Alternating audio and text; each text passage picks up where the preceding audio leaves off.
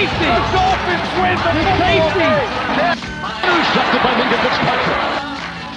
Wilson to the house. Touchdown, Devontae Parker. Moin moin und herzlich willkommen zum Dolphins Drive, eurem Podcast über die Miami Dolphins, der einzigen Mannschaft, die bisher eine Saison ungeschlagen überstanden hat. Aber das wisst ihr alles. Und ich bin heute natürlich wieder nicht alleine, aber wir sind heute auch nicht zu dritt. Micho, herzlich willkommen. Ja, einen schönen guten Tag. Und äh, Tobi hat sich wohl irgendwas bei Joe Shed eingefangen, was nicht gesund war. Auf jeden Fall hat Tobi eine Menge Spaß. So würde ich es, glaube ich, gerade mal beschreiben. Ja, genau.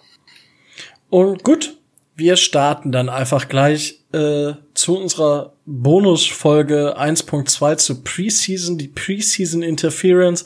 Und wir starten einfach mit den News, weil es ja bei dem College, Spe äh, College Special keine News gab. Und da starten wir einfach mit den Buffalo Bills. Also wir gehen jetzt die AFC East einfach mal komplett durch.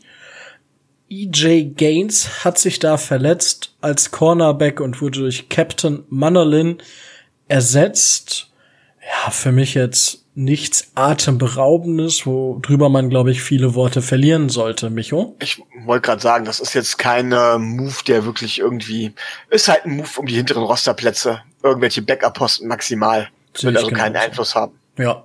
Was aber einen Einfluss haben wird, ist beim neuen Team von Adam Gaze hat sich Avier Williamson verletzt, Kreuzbandriss, out for season, der Starting Linebacker der Jets. Das schlägt den ziemlich ins Kontor. Micho, oder? Das, das ist richtig bitter. Äh, der Neuzugang CJ Mosley muss jetzt direkt beweisen, was in ihm steckt. Ähm, das ist eine richtig üble Verletzung, eine richtig üble Schwächung. Also ich habe auch schon Jets-Fans gesehen, die fast schon geheult haben deswegen, weil das ist richtig übel. Das dürfte mit einer der besten Defender von ihnen sein. Also für mich war es auch so, okay, krass.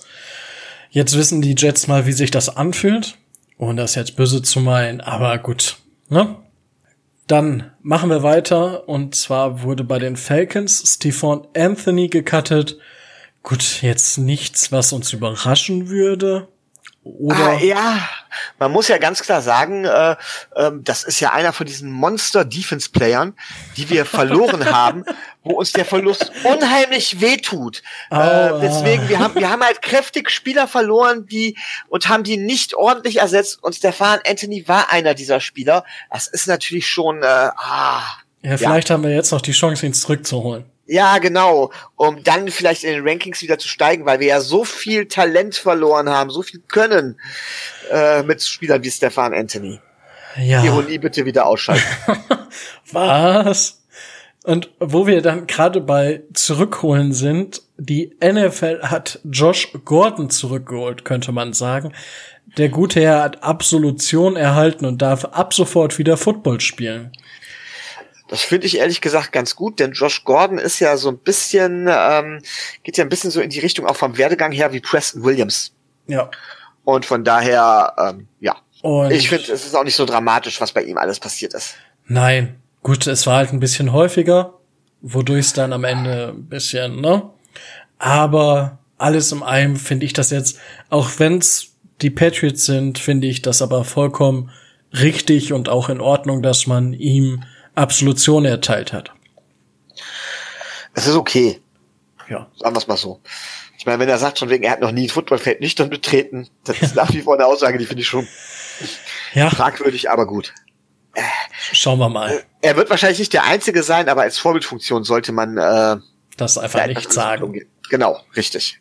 Vielleicht kriegt er bald, wie ich glaube, in, in Frankreich oder so, da haben die Auto ja dieses, dieses Gerät, wo man dann pusten muss und erst ab weniger als 0, irgendwas Promille startet das Auto und er darf ab 0,0 Promille erst das Footballfeld betreten. Ja, wäre meine Maßnahme. und wo wir dann bei möglicher Bestrafung oder ehemaliger Bestrafung durch die NFL sind, unser Running Back Mark Walton hat sechs Monate auf Bewährung für seine ganzen Eskapaden mit Waffenbesitz unerlaubt und vor der Polizei weggelaufen und solche Geschichten. Sechs Monate auf Bewährung, Anti-Aggressionstraining, Fahrtraining und er muss seine Waffe abgeben und eine mögliche Bestrafung durch die NFL steht noch aus. Also er könnte, gesetzt den Fall, dass den oberen 3000 da nach ist noch gesperrt werden. Rechnest du damit? Ehrlich gesagt, ja. Ich glaube nicht, dass dass Godell äh, sagen wird von wegen, das lässt er sich einfach, also dass er das einfach die Chance sich einfach entgehen lässt. Ähm, ich schätze, er wird gesperrt werden für vier, drei, vier Spiele. Und das wirft halt schon Frag in Frag äh, ein, äh, ja genau, ein fragliches Licht, wie auch immer, wie auch immer man es ausdrücken soll, ähm, das auf seine auf seine Kaderchancen auf seine Rosterchance. Also ich finde, dass das auf jeden Fall ein bisschen hemmt, wenn man, aber da kommen wir mit Sicherheit nachher noch zu. Ja, denke ich auch. Aber ja, ist auf jeden Fall, schauen wir mal. Und dann hat sich die NFL mit der Spielergewerkschaft wohl fast schon geeinigt. Und zwar sollen die Playoffs von 12 auf 14 Teams erweitert werden und dafür soll es noch drei Preseason Games geben. Ja, Micho, was meinst du? Ist das ein guter Deal? Ist das kein guter Deal? Oder es, es ist halt die Frage, es ist halt die Frage, wie es wie es ausgeführt wird. Tatsächlich ist dieses vierte Preseason-Spiel, es ist ein Witz. Also es wird ja immer gesagt, äh, ja, aber die Spieler müssen sich noch irgendwie empfehlen und so weiter. Wie wir schon mal gesagt haben, wer sich bis dahin nicht empfohlen hat, für den war es das auch. Also ich sag mal ganz ehrlich, die Spieler, die wir im vierten Preseason-Spiel spielen sehen, sind die Spieler, die wahrscheinlich nirgendwo einen Rosterplatz haben. Vermutlich. Egal, egal wie gut sie im vierten Spiel auch spielen. Ne, weil es einfach nur mal äh, keine Rolle spielt. Und ähm, vom finanziellen Aspekt und auch vom Spannungsaspekt her finde ich es gar nicht so verkehrt, jetzt ein zusätzliches Team in die Playoffs zu bringen. Es soll, glaube ich, dementsprechend noch ein Team geben, das eine Bye Week hat. Ne? Trotzdem ja. frage ich mich, wie es dann laufen soll. Bei sieben Teams pro, ähm, pro, pro Conference. Äh, Spielzeit drei Spiele im, in der ersten Woche. Eine Mannschaft hat frei. Und ja. dann hast du zwei gegen zwei. Ja, wieder. gut, klar. Ja, ja, gut, okay, stimmt. Ist halt ein Spiel mehr. Also. Ja. Es grundsätzlich, grundsätzlich finde ich es nicht verkehrt. Es erhöht natürlich die Chancen. Ne? Ähm, was ich ganz gut fände, ist, wenn der äh, Number One Seed nicht mehr, also jetzt wird es ja sein, so wird es sein, aber ich fand es vorher immer so blöd, dass die äh, äh, Seeds, oder ich finde es ganz gut, wenn die Seeds 1 to 4 nach Racket vergeben werden würden und nicht mehr nach Division-Sieg. Ja. Aber das ist noch was anderes. Ja gut, das hat man ja immer wieder. Also das wird ja immer wieder laut, dass theoretisch sich ja eine Mannschaft mit 8-8 für die Playoffs qualifizieren kann, obwohl eine andere Mannschaft mit 9-7 noch besser ist. Äh, das finde ich ja okay, dass die Division-Sieger sich qualifizieren, ist grundsätzlich okay. Okay. Ja. Aber ich finde, dass die Seeds, die Seed-Verteilung ah, okay. sollte anders sein. Weil ich nehme jetzt mal als Beispiel die äh, Chargers letzte Saison. Ähm, ja. Die meine ich den, hatten sie den zweit- oder den drittbesten Record in der ja, es war auf jeden Fall, ich, ich mein, und sie hatten dementsprechend, äh, sie mussten in die Wildcard-Runde und sie hatten ein Auswärtsspiel nach dem anderen mit, ich glaube, 13 Siegen oder sowas, was natürlich schon der, oder 13 oder 14 Siegen, das ist der absolute Hammer. Ja. Ja. Ähm, ja, es ist bitter. Und, und, und, und die, und die Patriots kriegen eine Bye Week. Natürlich. Äh, das, das passt halt, das passt halt meiner Meinung nach nicht. Jetzt mal ja. ganz abgesehen von den Patriots, es passt halt nicht. Es ist fraglich in jedem Fall. Wird natürlich jetzt, jetzt ist es, ist die Diskussion hinfällig. Genau. Weil die beste Mannschaft wird automatisch die Division gewinnen. Von daher. Da kannst du von ausgehen. Das heißt, mit der, mit der, mit das mit der, mit der, mit der Bye Week ist relativ egal. Trotz allem, ja, kann man da über die Seed-Verteilung nochmal nachdenken. Aber das steht auf einem anderen Blatt. Erstmal finde ich es grundsätzlich nicht verkehrt, einer Mannschaft mehr eine Chance zu geben. Find, ja, ich weiß es noch nicht. Also, weil es sind 14 Mannschaften. Es ist fast die Hälfte der NFL, die in die Playoffs kommt. Oh. Es ist schon, es bietet natürlich auf einmal das Potenzial, dass dieses, äh, dass, dass wir eine Cinderella-Story haben, dass Platz 7 auf einmal bis in den Super Bowl marschiert. Aber also, es dürfen dann auch nicht mehr werden. Also Ja, ich, 14 wette, ich, ist ich, schon. ich sag tatsächlich, acht fände ich jetzt gar nicht so verkehrt. Ersten oder zweiten jeder Division, ne? ja, Ähm, fände ich auf Dauer okay. Dann Aber das wäre für mich dann auch die Grenze. Also es wären eine 16 und die, Hälfte der, und die Hälfte der NFL. ja, Oder das es, oder, es, oder es gibt eine Erweiterung. Da warte ich ja noch drauf, dass tatsächlich ähm, sie tatsächlich anfangen mit der Ostküste Kanadas ja, und könnte mit- passieren. mit äh, dann vielleicht noch äh, London dazu.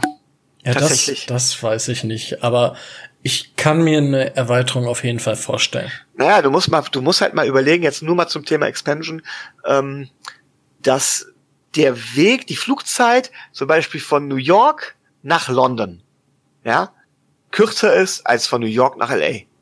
Ja, aber das ist halt ein Extrembeispiel. Das ist halt nicht der Durchschnitt. Und das ist das Nee. Problem. Nee, also du musst es, da, da muss man schon sehr genau gucken, dann wäre es so von wegen, äh, da müsste wahrscheinlich irgendwie, was weiß ich, da müsste in Europa ein Team in Deutschland, da müsste, es müsste so eine europäische Division her, ein Team in Deutschland, ein Ja, Team in, in, aber äh, gut. in England, ein Team in Italien oder so. Darüber kann man gut. dann diskutieren. Das, Aber- bis das aber kommen sollte, da Ja. vergehen Ewigkeiten. Ich wollte gerade Da, sagen. da können wir erstmal damit rechnen, dass vielleicht innerhalb der nächsten fünf Jahre vielleicht ein Preseason-Spiel oder sowas mal oder ein, ein, ein, ein, im Rahmen dieser European Series ein Spiel überhaupt mal nach Deutschland kommt. Ja. Das ist das Erste, worüber man erstmal überlegen kann. Gut, dann haben wir das jetzt auch ausführlich abgefrühstückt. Kommen wir dann wieder zu den Dolphins. Wir haben einen neuen Wide Receiver, TJ Raming, also quasi wie die Rahmsoße, nur mit ING am Ende. Äh, undrafted Free Agent von Duke, Wide Receiver, der für den verletzten Said Blacknell kommt, den haben wir gewaved. Ja, Camp Buddy, Ja. mehr muss man dazu nicht sagen. Dann hat, ist Isaiah Ford vom Feld verschwunden während des Trainings. Also es wurde gesagt, entweder wurde er vom, vom Trainingsfeld gefahren und er hat sich das Knie gehalten oder er wurde vom äh, Trainingsfeld gefahren und hatte den Knöchel bandagiert oder er wurde von zwei Coaches gestützt in den Lockerroom gebracht. Und hatte nur einen Krampf. Und ja, diese drei Versionen gibt es. Wir lassen uns einfach mal überraschen. Ja, wobei ich sagen muss, dass ich Isaiah Ford jetzt schon eine Verletzung finde. Ohne. Denn Isaiah Ford war meiner Meinung nach äh, bei uns im Moment Receiver Nummer 6. Wenn wir sechs Receiver mitnehmen würden, Ja. also fünf Receiver stehen für mich ja fest, Devante Parker, wobei der auch halt ständig verletzt ist. Meiner Meinung nach auch nur noch ein besseres Trade-Objekt, aber das hatten wir ja schon mal. ähm, ja, Albert Wilson, der von Mal zu Mal besser wird, Jakeem Grant, Mhm. dann hast du Preston Williams. Dann Ja. hast du Kenny Stills. So, und dann ist eben die Frage, ne? Nimmst du sechs Receiver mit? Dann wäre halt eben die Entscheidung gewesen zwischen Isaiah Ford, Alan Hearns und Bryce Butler, wobei meiner Meinung nach Hearns da am weitesten abgeschlagen war und Isaiah Ford am weitesten vorne. Und so eine Verletzung ist dann schon ein Schlag ins Kontor bei so einem engen Rennen. Wobei, ich habe jetzt gerade die Liste hier offen. Dolphins not practicing today. Dort laufen nur zwei Wide Receiver. Devonta Parker und Albert Wilson. Demnach gehe ich erstmal davon aus, dass Isaiah Ford heute im Training ist. Dann, dann wird er wohl Gott sei Dank Ja. spielen. Und Albert Wilson ist auch nicht verletzt. Es ist nur, dass man der Hüfte mehr Zeit zur Recovery, Recovery, zur Erholung geben will. Ja, danke. Äh, damit er in der Regular Season fit ist.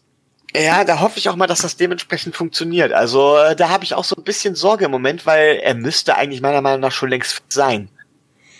Gut, ähm, Ja, schauen wir. Also gut, ich habe da jetzt keine tieferen Getakte.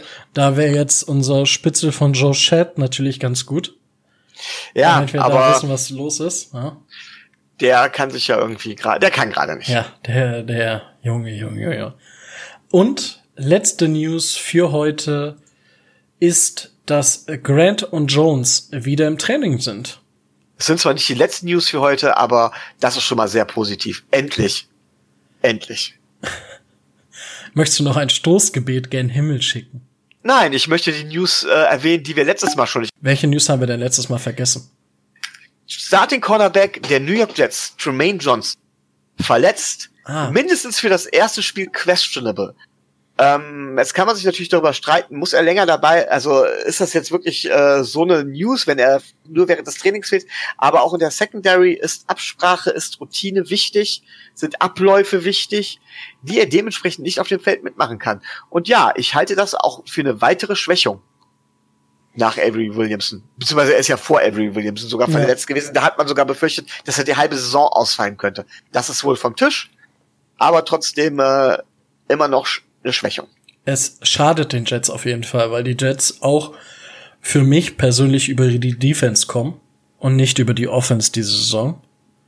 Ja, und richtig. Dann tut jede Verletzung doppelt weh, weil sie ja. halt deiner stärksten Unit eingehört. Ja. Gut. So, da haben wir die News jetzt auch im Kasten. Und im Kasten ist auch unser zweites Preseason Games die Niederla Niederlage 14 zu 16 haben wir bei den Tampa Bay Buccaneers verloren. Und äh, kannst du kannst du noch mal sagen, weil ich habe das Ergebnis echt nicht mitbekommen. Es hat mich auch nicht wirklich interessiert. 14 zu 16. Äh, ist mir egal. Übrigens, äh, wir haben 14 zu 16 verloren. Tampa Bay hat aber 13 der 16 Punkte im letzten Viertel gemacht. Ja. Und wir 8. Wow. Hälfte haben wir 6 zu 3 geführt. zwei Kicks? Ja, zwei Kicks waren's. Natürlich, was sonst? Ja, Jason Sanders, unser bester Offensivspieler. Ja. Das hatten wir letzte jetzt. Saison schon mal. Ja, haben wir schon mal drüber geredet. Aber äh, klar, Jason Sanders, der nagelt die Dinger im Moment, das ist perfekt. Also kann man nicht anders sagen, haben wir einen verdammt guten, Richtig. Ähm, ja. verdammt guten Kicker. Und gut, gehen wir mal ein bisschen durch. Es haben alle unsere Quarterbacks gespielt. Josh Rosen war 10 für 18 für 102 Yards. Jake Roddock war 6 von 11 für 72 Yards bei einem Touchdown und einer Interception. Und Ryan Fitzpatrick war 3 für 9 oder 3 von 9 für ganze 20 Yards. Und ein Block. Und ein Block, ja, der aber nicht viel gebracht hat leider, weil es ja. eine Flag gab. Oh Wunder, oh Wunder. Ich wollte gerade sagen, das ist nämlich so eine der ganz großen Erkenntnisse. Immer diejenigen, die Flaggensaufen letzte Saison gemacht haben, müssen sich keine Sorgen machen. Sie werden auch jetzt schon nach fünf Minuten des Spiels betrunken sein. Das glaube ich übrigens nicht. Also, wenn man sich die anderen Spiele anguckt, und ich habe jetzt, ich habe nicht alle Spiele gesehen, aber ich habe so mir einige Zusammenfassungen angeschaut und was mir aufgefallen ist, dass verdammt oft der gelbe Bimpel da auf dem Feld gelegen hat. Ja, stimmt. Egal wer gespielt hat. Deswegen, also entweder wird die Saison verdammt feuchtfröhlich für die Leute, die ordentlichen Schnäpsken trinken, oder man wird jetzt einfach in der Preseason viel werfen, damit es in der Season dann besser läuft. Das kann auch sein. Ja, gut. Also ich, ich glaube tatsächlich, äh, dass wir das Flaggenproblem noch nicht ganz in den noch nicht genügend in den Griff bekommen haben. Es wird besser, aber noch nicht perfekt. Ja, ja. bestimmt, das bestimmt nicht. Gut, dann würde ich einfach mal sagen, Micho, möchtest du mit den positiven Sachen anfangen oder mit den negativen Sachen? Dann fangen wir mal mit den positiven Sachen an, würde ich sagen. Gut. Du darfst gleich anfangen, ja. wenn du was Positives hast. Ja, gut. Positiv, definitiv äh, Josh Rosen der äh, immer mehr zeigt, dass er sich wohler in der Pocket fühlt, dass er immer mehr im Team angekommen ist, dass er den Kampf gegen Fitzpatrick annimmt. Er ist meiner Meinung nach von der Performance her auf jeden Fall nicht schlechter als Fitzpatrick, wenn nicht sogar besser. Ähm, was ich bei Rosen relativ deutlich zu sehen finde, ist, dass er er braucht Spielpraxis. Er braucht tatsächlich anscheinend auch ein bisschen ähm, Spielpraxis, um richtig reinzukommen ins Spiel. Weswegen ich es umso viel für so wichtiger halte, von wegen, dass er äh, schnell startet. Mhm. Ja, mit zunehmender Spielpraxis wird er besser werden, aber er hat eine gute Pocket Presence gezeigt, er hat eine gute Accuracy gezeigt, ähm, er hat sich gut in der Pocket bewegt. Ähm, dementsprechend ist das etwas Positives, auf dem man auf jeden Fall aufbauen kann. Es war noch kein Pro Bowl, es war noch nicht Pro Bowl mäßig, aber schon ziemlich gut. Rico. Ja, so, sorry, muss ich gleich rausschneiden. Ja, äh, ja, ich erwarte aber auch noch nicht, dass er auf Pro Bowl Level ist, aber es war auf jeden Fall gut, was der Herr da gezeigt hat. Der Josh Rosen. Ja. Hast du sonst noch etwas Positives oder soll ich jetzt mit meinen ganz vielen positiven Dingen anfangen? Ähm, ja, ich hätte noch eine Sache, die positiv wäre, auf jeden Fall. Ja, ich habe mehrere Sachen. Also, was noch positiv war, äh, ist die Tiefe im Running Back Core. Ja. Denn auch der Patrick Laird oder Larrett oder wie auch immer er ausgesprochen wird, ich habe jetzt gar keine Ahnung, und Kenneth Farrow, äh, auch die zeigen immer wieder, dass sie dazu in der Lage sind. Das heißt, selbst wenn Mark Walton zum Beispiel gesperrt werden würde und ein, der bei Miles Gaskin und Mark Walton haben jetzt nicht super brilliert, ähm, wir brauchen uns, glaube ich, um das Thema Running Back keine Sorgen zu machen. Das glaube ich Fall. auch nicht. Da bin ich auf deiner Seite. Und äh, dann hätte ich noch positiv Christian Wilkins, herzlich willkommen in der NFL. Hat mal schön beim Quarterback angeklopft, seinen ersten Sack gemacht, äh, Jubel, Jubel, Jubel. Generell hat die Defense Line, was ja nicht zu erwarten war, und man muss immer vorsichtig sein, das ist Preseason, sehr viel Pressure immer erzeugt. Sie war also ständig im Backfield äh, von Tampa zu finden. Nicht so häufig wie Tampa im Backfield äh, der Dolphins, aber das war schon ein Schritt in die richtige Richtung. Und man muss es ja auch mal positiv erwähnen, und alle mögen sich jetzt den Tag rot im Kalender anstreichen. Charles Harris hat ein gutes Spiel gemacht. Ein wirklich gutes Spiel. Wo ich auch ganz klar sagen muss, hätte er das auch nicht gemacht, hätte er um seinen Rosterplatz äh, fürchten müssen. Ein gutes Preseason-Spiel macht auch keinen Star, aber ja, er hat ein gutes Spiel gemacht. Oh, dass du den mal lobst dass wir das noch erleben dürfen. Ja. Auch so ein Mörder Defense Spieler, der nächstes Jahr von äh, irgendwo im Roster gecuttet wird. Ähm, ja. Gut, äh, schreibe ich mir auf. Ja, Bold Prediction 2.0. Gut, meine positiven Dinge waren, ähm, ich fange in der Defense an, und zwar mit Sam Iguavone, weil der war auch überall das, das war ja Man of the Match für uns. Fünf Tackles, zwei Assist-Tackles, zwei Tackles for Loss und er war einfach immer da, wo es gebrannt hat. Hat. Es ist für mich mittlerweile ein Roster-Lock und steht vor McMillan, ne? Ja. Also, wenn er so weiter performt, auf jeden Fall. Auch vor Andrew van Ginkel. Ja. Aber der spielt, ist ja momentan sowieso nicht im Training, weil wegen verletzt. Und ich glaube auch, dass ich weiß nicht, ob es nicht der gleiche Spielertyp ist. Und ich muss bei den Stärken der beiden, also ich habe mich noch nicht so mega mit Sam auseinandergesetzt. Aber ja, er steht momentan vor Andrew van Ginkel. Aber es macht ja nichts. Ja? Reicht ja, wenn Andrew van Ginkel sieben Snaps spielt und siebenmal den Quarterback sackt. Genau, ja. Dann gibt's, wen würde ich jetzt noch positiv äh, hervorheben wollen? Ja, wenn äh, du bei den Linebackern bist, klar. Jerome Baker? Baker. Ja, ja, gut, den wollte ich jetzt nicht nochmal. Aber er hat richtig gut gespielt, wobei sein Tackling im Backfield gegen den Quarterback noch ein bisschen besser sein könnte. Ja, aber er ist bei uns Linebacker Nummer eins. Ich habe das Gefühl, ja. er ist sogar Defender Nummer one. Er führt die Defense an. Ja, macht er. Und das ist halt ganz ein richtig, kann ein richtig goldener Pick werden. Er hat ja auch den grünen Sticker jetzt auf dem Helm, dass er die Kommunikation mit der Seitenlinie hat. Richtig. Finde ich gut, weil er will auch. Also ja. er zeigt auch eine gewisse, gewisse, ja, Mentalität, sag ich mal. Ja. Und dann möchte ich, um das Positive jetzt noch abzuschließen, Michael Dieter loben, weil er einen Sack zugelassen hat. Gut, das ist jetzt nicht zum Loben, aber er hat vom PFF eine Pass-Blocking äh, von 91 bekommen, also Elite Grade. Oberste Liga und sein Run-Blocking war bei 89,9 oder so. Also auch oberste Liga. Zeigt, dass er es drauf hat. Aber Micho da wir jetzt bei der O-Line sind, ich habe jetzt fand, ich habe jetzt äh, Dieter gelobt. Jetzt darfst du die negativen Sachen anführen. Also unsere O-Line ist ein absoluter, ja, stand jetzt ein absoluter Schrotthaufen, wobei ich vorsichtig sein muss, wie das ankommt. Ähm, Dieter hat Potenzial, Calhoun hat Potenzial. Kilgore ist ein leicht unterdurchschnittlicher durchschnittlicher Center, genauso wie Jesse Davis ein unterdurchschnittlicher, leicht unterdurchschnittlicher Right Tackle ist und Larry Tunzel ist outstanding als Left Tackle. Ja. Ähm, das Problem ist, dass man in dieser Formation wahrscheinlich selten auf Spiel spielen wird und sobald auch nur einer da rausbricht, wird die gesamte Line, die jetzt dementsprechend leicht unterdurchschnittlich ist. Also Dieter hat Potenzial.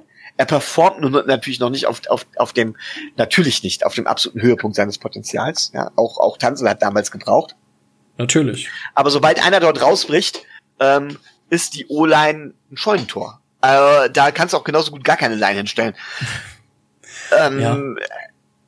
Ich würde sagen, Mist. ich würde sagen, unsere linke Seite ist zumindest einigermaßen safe mit Tanzel und Dieter. Und dann fängt's halt an, brüchig zu werden. Und dann bringen dir halt Tanzel und Dieter auch nicht so viel, wie sie leisten könnten. Genau, also da kann, da kann jetzt PFF ihn schön hochgraden, wie auch immer. Ähm, Dieter, auch Dieter ist ein Schwachpunkt. Sorry. Und auch er, es ist vielleicht, der Pressure ist vielleicht nicht automatisch immer nur über ihn gegangen. Aber er ist halt Teil der Line und insgesamt hat die Line halt miserabelst ausgesehen gegen, gegen die äh, Temper. Ja. Gebe ich dir War vollkommen recht. Aber man sollte vielleicht dann noch immer, weil Calhoun hat halt eine verdammt harte Zeit in den Ja gut, Spielen. gegen, wen- gegen wen hat Calhoun vor allen Dingen gespielt? ja, gegen, gegen so einen richtigen Amateur. Ja, ja. So, Ja. so, so, so, so, so, so ein Su- Su- Su- Su- Tsunami oder sowas. Tsunami. Ja, Ja, genau. ja, gut, wissen wir. Ne? Aber es zeigt halt, dass da definitiv Probleme entstehen können oder Probleme da sind. Gro großer Schwachpunkt. Und da muss ich sagen, von den Quarterbacks hat sich dementsprechend bei kollabierender Pocket am besten Josh Rosen verhalten.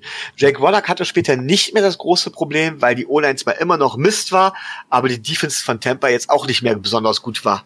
Weil da die Richtig. vierte Reihe auf dem Platz stand. Aber Josh Rosen hat sich auch im Vergleich zu Fitzpatrick deutlich besser in der Pocket bewegt. Sehe ich genauso. Hast du noch äh, etwas Negatives, was du anfangen möchtest, außer die Ja, ich habe ich hab erstmal was, was, äh, ja, was, was halb halbes. Und das ist Preston Williams, der natürlich im ersten äh, Spiel herausragend performt hat Ja, und jetzt im zweiten Spiel einen Pass für sieben gefangen hat. Ähm, irgendjemand, ich weiß nicht wer, hat behauptet von wegen, der hatte ja so wahnsinnig viele Drops. Richtig, er hatte zwei Drops von fangbaren Bällen. Er hat einen hervorragenden Catch gehabt, wo wirklich die Zehenspitzen außerhalb der, äh, der Line waren. Er ist zu kurz abgebogen, ist Routen zu kurz gelaufen. Richtig, er ist noch kein fertiger Spieler. Das hat er jetzt ganz, ganz deutlich gezeigt. Aber er kann zumindest unverletzt spielen. Im Gegensatz zu anderen großgewachsenen X-Receivern, die wir im Kader haben. ja. Also ich war das mit den Drops, ja. Oh, Ich war's, ja. Doch, Oh, oh. das, das stehe ich auch zu. Und das ist auch, ich fand ihn, also es war halt mit unser schlechtester Receiver auf dem Platz. Er hat halt sichere Bälle nicht gefangen. So, dann war er mit dem Fuß draußen, passiert. Ja, kann man sagen, wenn er Weltklasse ist, sieht er das. Ist halt Erfahrung, die ihm da fehlt. Gar kein Vorwurf. Nur, es sind halt Sachen, und unserem ersten Drive, er muss das Ding, was ihm auf die Nummer geworfen wird, den muss er nur fangen und wir gehen nicht three and out. Starten also gut in das Spiel. Dann haben wir im zweiten Drive Glück, weil er nach sieben Yards abdreht, obwohl die First Down Markierung bei neun Yard lag. Zum Glück hat der Schiedsrichter eine Flagge geworfen. Und das sind so Sachen, wo ich mir sage, so hoch er nach der ersten Woche gelobt wurde, so tief ist er doch im Preseason-Maßstab in dieser Woche gefallen. Ja, also wie gesagt, er muss noch deutlich lernen. Aber ähm, eine Frage, wie viel Pässe hat Devante Parker noch mal im zweiten Spiel gefangen? Unglaublich viele. Der hat aber auch keinen Drop gehabt. Und warum nicht? Ja, weil der das äh, Playbook studiert momentan. Ja, genau. Er ist mal wieder verletzt. Ja, das Ich weiß, weiß, auch du- keiner, du- wie, wie, wie stark Du sagst, du hast, du hast zu Recht auch gesagt von wegen, es tun immer alle so, als würde Devante Parker immer jede fehlen. Und er ist aber irgendwie, er fehlt pro Saison irgendwie nur drei oder vier Spiele oder irgendwie was. Oder sogar noch weniger. Aber seit er gepickt wurde, hat er noch nie das, das Eröffnungsspiel der Miami Dolphins mitspielen können. Da hat er noch nie mitwirken können. Immer war er verletzt. Das heißt auch, dass er immer in der Preseason, immer während des Trainings verletzt war. Ihm fehlt einfach, er ist halt der Mann aus Glas. Es fehlt ihm tatsächlich etwas, um, um eine komplette Vorbereitung und eine komplette Saison, um vernünftig auf ein vernünftiges Level zu kommen, das fehlt ihm. Na gut, aber das ist halt eine Sache, wo ich sage, hm, vielleicht liegt's auch einfach am, am, am Medical Stuff. Also es sind äh, die Geschichten hast du im Sport immer, dass Spieler öfter verletzt sind und dann gibt's halt die Sportler, die es halt schaffen, aus diesen Verletzungen rauszukommen, selbst nach fünf, sechs, sieben Jahren und äh, gegen Ende der Karriere auf einmal aufblühen, als gäbe kein Morgen, als gäbe es kein Morgen. Und deswegen bin ich da noch entspannt. Er hat einen günstigen Vertrag für uns. Ich habe aber auch das Gefühl, dass er nämlich dem Ende seiner Karriere entgegenguckt. Kann sein. Kann sein. Wenn es nicht besser wird, ist das so. Ich, ich hoffe, dass es besser wird. Ja. Natürlich ist die Wahrscheinlichkeit, dass es nicht besser wird, inzwischen höher, als dass es besser wird. Leider Gottes. Ja. Aber wie gesagt, er hat in der Preseason, er hat, in, er hat nicht gespielt, er wird wahrscheinlich auch kommenden Donnerstag nicht spielen. Ja, er, er trainiert ja momentan ja. nicht. Er hat ja am Anfang trainiert, und trainiert und momentan nicht. Ja. Wenn wir uns jetzt im Moment auf die Leute äh, stützen, die oder auf die Leute konzentrieren, die äh, gespielt haben, dann wäre ein nächster negativer Punkt von mir tatsächlich nach wie vor die Run Defense. Sieht bei uns nicht gut aus. Trotz Christian Wilkins, der nun Run Defender eigentlich ist, ähm, nee. Bei uns kann man immer noch relativ gut Laufspiel Yards machen. Das ist richtig. Es ist Preseason, man soll es nicht so hoch hängen, aber das ist halt ein Problem, das über lange Zeit bei uns in Miami bekannt war.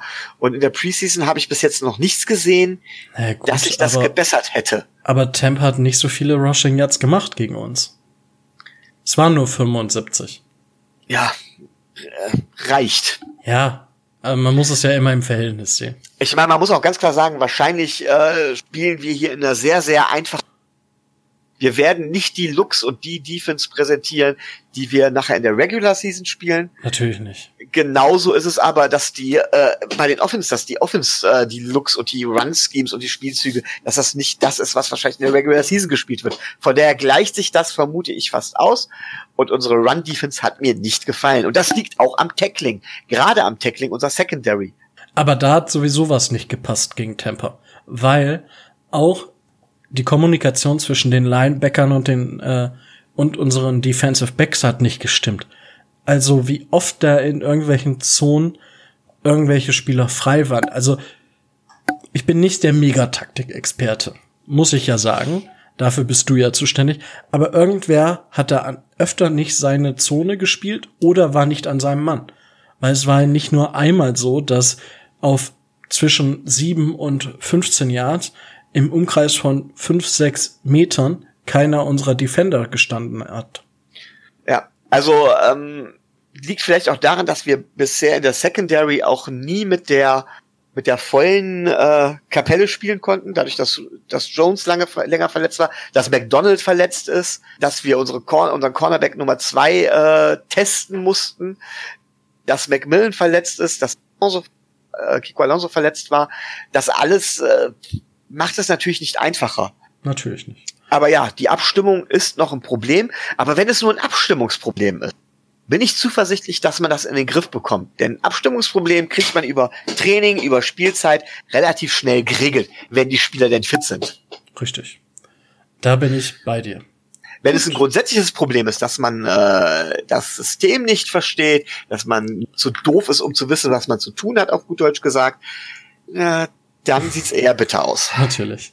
Aber das, das werden wir jetzt vielleicht im Spiel gegen die Jaguars sehen, wo wir ja. jetzt noch mal im Kurzdurchlauf so ein, zwei, zwölf Minuten, nein, ein, zwei Minuten kurz drauf eingehen. Micho, worauf, was, worauf würdest du Wert legen jetzt im dritten Preseason Game, wo man ja sagt, da kann man vielleicht so ein bisschen mehr über die Starting Position rein interpretieren. Ja, aber auch das glaube ich bei uns nicht tatsächlich, denn äh, äh, es ist ja jetzt schon klar, dass äh, Fitzpatrick starten wird. Ich bin mir aber bei weitem nicht sicher, dass Fitzpatrick auch die Saison starten wird mittlerweile. Denn wie gesagt, die, äh, die Rosen und Fitzpatrick sind auf Augenhöhe, mindestens auf meiner Meinung nach. Und ähm, da müsste man eigentlich Rosen starten lassen. Und ich glaube, die Quarterback-Competition ist noch offen. Aber auch andere, bei anderen Spielern kann man nicht unbedingt sehen, ob sie starten werden oder nicht. Also zum Beispiel, wenn McMillan weiter verletzt ist, heißt es ja nicht unbedingt, dass Eguavon startet. Ja. Natürlich nicht. Ähm, genauso, was, es wird, kommt ja im Moment das Gerücht auf, dass Kiko Alonso ein Name ist, äh, der, wo man mit einem Cut denken muss, ja. dass er gecuttet wird. Äh, wenn er verletzt ist und nicht spielt, können wir daraus noch nichts hervorziehen. Ich glaube tatsächlich, dass äh, diese Regel, dass man die ganzen Starter im dritten Preseason-Spiel sieht bei uns, dass wir die tatsächlich bei uns ein bisschen außer Kraft gesetzt. Wir werden mehr von der Starting Formation sehen, gerade vielleicht was die O-Line angeht, aber endgültig oder oder ähm, ja, wir werden etwas mehr erkennen, aber noch nicht noch nicht so deutlich, wie es bei einer Teams zum Teil sein wird, wo tatsächlich die Starter dann eine Halbzeit spielen oder ein ganzes Viertel oder so. Ja, da bin ich auf jeden Fall bei dir. Also was den Quarterback-Posten angeht, ich hoffe mal, dass Belage spielen wird, weil er jetzt im letzten Spiel nicht gespielt hat, damit er auch nochmal zeigen kann, wie und was.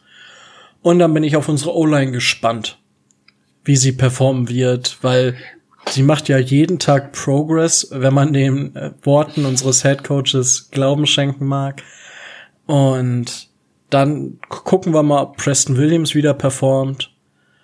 Das sind, sind so meine Sachen. Also auf die O-Line werde ich tatsächlich, auf die O-Line werde ich tatsächlich sehr achten, weil ich glaube, dass bei der O-Line auch sehr, äh, da kommt es auch sehr auf Eingespieltheit an.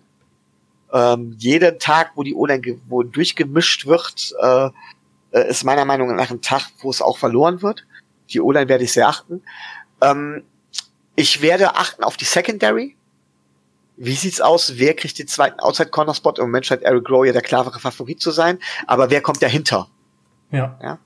Wer kommt dahinter? Das, das sind so die beiden Hauptpunkte, auf die ich achte. Ähm, kann sich vielleicht, also wird zum Beispiel Alan Hearns nochmal Spielzeit zu kriegen und nochmal versuchen, um seinen Rosterplatz zu kämpfen, denn meiner Meinung nach gehört er im Moment nicht in den Roster. Ganz klar.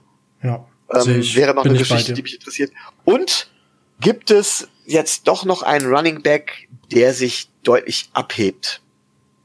Ja, wenn man davon, wenn man davon ausgeht, dass wir fünf Running Backs mit Chandler Cox haben werden, das ist ja das eine Gerücht, was ich bekommen, was ich gehört habe, oder dann, dann ist die Frage von wegen, wird es einer statt Walton oder Gaskins, oder meiner Meinung nach halten wir nur drei Running Backs inklusive Chandler Cox, werden es nur, entscheidet es sich nur zwischen Walton und Gaskins, oder kann da noch tatsächlich einer eingreifen? Ja. Das werden wir auch sehen. Und dabei ist weniger die Leistung im Spiel wichtig, als wie viel Snaps Leute, äh, Spieler bekommen. Ja, das ist auf jeden Fall richtig. Und da bin ich auch bei dir. Ja. Gut. Möchtest du sonst noch etwas unseren Zuschauern mitteilen zum, zur Preseason bis jetzt? Äh, bis jetzt nicht. Ähm, bis jetzt läuft es, ja, was soll ich doch? Also bis jetzt läuft es soweit okay. es, läuft, es läuft, es läuft soweit okay, äh, dem Rahmen entsprechend. Ähm, man sieht das ja auf allen Seiten, dass wir immer wieder unterschätzt werden und auch es lief ja auch bei der Footballerei am Montag, äh, war ja die AFC East dran und es kommen immer die gleichen Analysen. Ähm, das ist halt die einzige Sache, die ich unseren Zuschauern mitmelden werde, was mich immer wieder aufregt, ist, dass diese Analysen im Fazit richtig sind, aber insgesamt unter ferner liefen. Wenn es dann immer wieder heißt, wir haben so viel Qualität verloren, wie zum Beispiel ein Stefan Anthony, Anthony und nichts dazu bekommen, so ein Sam Egwavon oder auch ein Christian Wilkins wird in der Regel nicht erwähnt. Ja, warum auch? Ähm, und wir haben, wie gesagt, wir haben dann Robert Quinn, Cameron Wake und einen Stefan Anthony verloren und äh, deswegen sind wir so viel schlechter. Wir sind qualitativ schlechter als letzte Saison. Wir haben mehr Talent, aber nicht, es liegt nicht daran, dass wir so viel Qualität abgegeben haben. Die Spieler, die wir abgegeben haben, tun uns tatsächlich, bis auf Jovan James, nicht wirklich weh. Gut, dann nehme ich das jetzt einfach mal zum Wort zum Mittwoch. Da wir, gut, heute haben wir Dienstag. Also, das ist schon wieder total frisch. Unglaublich, wie aktuell wir momentan sind. Und dann würde ich euch sagen, folgt uns auf allen Kanälen, also Miami Dolphins Germany, auf Twitter, auf Facebook, auf überall auf Instagram. Ähm, abonniert uns auf Spotify, Deezer, iTunes, Podigy, wo ihr wollt. Teilt uns, sagt, was euch auf dem Herzen liegt. Und wenn es Kritik gibt oder Wünsche, einfach raus damit, weil wir euch immer wieder gerne mit einbinden. Und ja, dann würde ich sagen, heute habt ihr Mittwoch. Freitag kommt die nächste, äh, der zweite Teil der College-Spezialfolge. Und am Freitag, äh, am Freitag kommt nicht was doppelt, sondern am Sonntag kommt vielleicht noch mal was. Lasst euch das, überraschen. Genau, lasst euch überraschen. Wunderbar. Es war mir wieder eine Freude mit dir, Micho. Und mir bleibt ja. dann auch nichts anderes mehr zu sagen als Ciao, ciao und bis Dancen. Ja, und Tobi, gute Besserung. Tschüss, tschüss.